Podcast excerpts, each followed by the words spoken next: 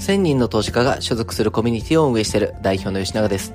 このチャンネルでは会社員の方が気づいていないあなたの隠れた資産を活用して新たな収入を生み出す方法についてお話をしております。さあ本日はですね、ここ資格を取ってもお金持ちになれないというところをベースにしながらですね、お話ししたいんですが、多くの方はですね、お金を学ぼうと思ったらまず学びに行くんですよ。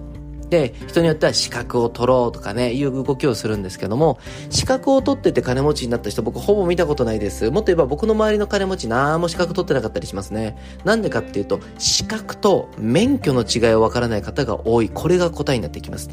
まずですね、やっぱお金の考え方を見たときにですね、知識がいるんだと思ってる方多いんですよ。株式運用するんだったら、まずは勉強だ。基礎はいるでしょうね。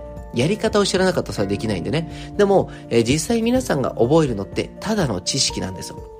実際に投資の世界っていうのは知識は根底にある人はあるんですけどもっと重要なのが情報なんですよ。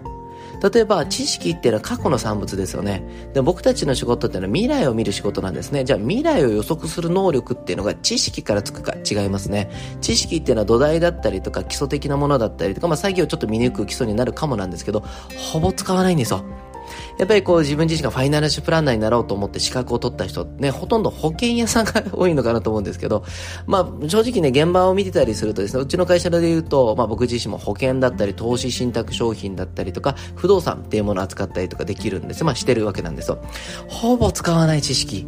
え、皆さんの会社どうですか？知識を覚えるよりもやってみないとわからないこと多いですよねでもやるときに、え、資格が必要なものかどうかっていう差は出てくると思うんですけども基本的に免許は必要だけど資格いるものってあんまりないと思うんですね例えば運転はどうですか？免許ですね調理師は免許ですねえー、じゃあ FP の資格は、うん、資格ですね。っていう風になりますよね。って言った時に、イメージこうなんですよ。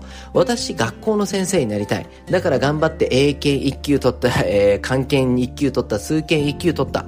相当頭いいですね。えー、学校の先生になれますか？なれません。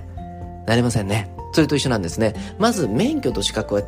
じゃ、資格って何なんですかって言った時に、うん、なんとなくの、え誰かが勝手に決めた、なんとなくのお墨付きです。まあ、この人は一応勉強頑張ったよっていうだけですよね。って言った時に、その資格を持ってるからできる仕事、ほとんどないでしょうね。はい。別に持ってても持ってなくてもできればいいっていうのが資格なんですよ。逆に免許は、ライセンスはね、ないと、え法律上できないですよね。これなら価値があるんですよ。じゃあ、なんでみんな資格に走るのか簡単だからです。何かっていうと、あ、資格を取ればいいんだっていう安直な方向に行くでしょ。はい。じゃあそんな安直な方法で、まあ簡単に言うと金持ちになれるかなれないんですね。みんなが同じことをやってるから資格取るんだ。みんなは金持ちですか？金持ちじゃないですね。金持ちっていうのは必然的に少数派になるんですね。これ、いつか資本論とかビジネスの話をするときにするんですけど、少数派じゃないといけないんですよ。じゃあみんなが持ってそうなものを持ってても何の意味もない。もっと言えば皆さん資格を勉強するのは正しいことで価値があると思ってるでしょう。僕はね、ほんと心から思うんですけど価値ないと思いますね。え想像してくださいね。あなたが資格を一生懸命取るために、え本を買って勉強して、えどっかのスクールに入って時間と労力をかけました。資格を取りました。えー、そこの教会費を毎年毎年払いますよ。金になりますか？なりません。それを使って金になってる人がいれば、まあ、それはそれで素晴らしいと思うんですね。本業で活かせたんだろうなとかね。あとは会社の方でその資格取得したら給料上がるよとかあるかもなんですけど、一般的にね、一般的とか金持ちの世界からすると資格持っててどうしたんってなるんですよね。欲しいのは資格というよくわかんない肩書きよりも能力だったりとか、その情報を取得できるという手段だったりっていうのが求められてるわけなんですね。でもなんか資格を取ってると頑張ってるし、あの、社会的にも認められると思ってるでしょ？うん、違いますよ。金にならないんです。で、簡単に言うとですね、僕資格を取るのは趣味だと思ってるんですよ。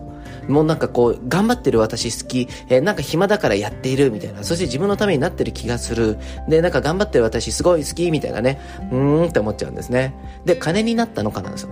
僕がいつもよく言葉でですね、うん、あなたの言ってることを考え、行動わかるけど、で、儲かんの。これしか言わないです。これこの前の研修でも言ったんですね。いろんな悩みとかいろんな行動を判断するときにシンプル。で、それ儲かんの。これ言えたらですね、変わってくると思います。あの、僕のまあ好きなラジオっていうので自分がやっていたまあトピックスカッティングエッジですね。松原教授とやってたやつでも喋ったんですけど、結構答えはシンプルなんですよ。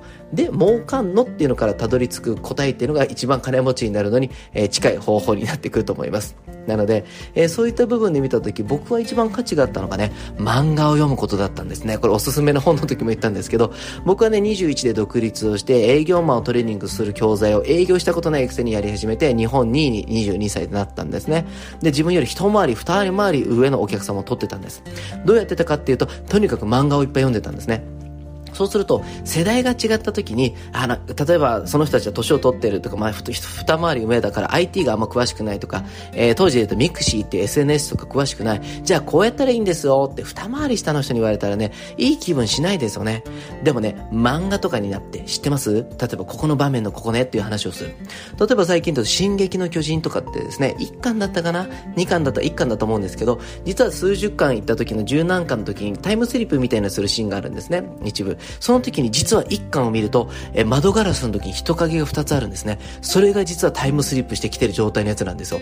え、これ知ってました？って言うとですね、みんな、え、すごいっつって驚くわけですね。あの人によって知らない人もいるんで。そうすると、趣味の観点で、なんかお前面白いこと教えてくれるなっていうことで、ラポール、仲良くなるっていうのができるんですね。なので僕としては、この漫画を読んだことが一番金になりました。今で言うと毎月4万ぐらい漫画買ってるんですけど、昔はね、そんなお金なかったんで、漫画喫茶行ってね、あの、とにかくいろんな本を自分が好きで読んでたんですけど、これでね、人と仲良くなるっていうことによって一気に営業することができて、えー、数百万、数千万で稼ぐことができたんですね。僕にとっては言い方悪いけど、なんとなくの資格取るよりも、自分自身の面白さ、自分自身の価値を上げるっていうことに投資をした結果、まあおかげさまで今のまあ、地位というか資産になったんですね。なので、改めて、で、それ儲かんのもっと言えばそれ儲かるためにどう活用するのっていうところをですね、追求して自分の行動を見ていくと資産価値っていうのが変わっていくんじゃないかなと思います。それでは今日もいい一日にしていきましょう。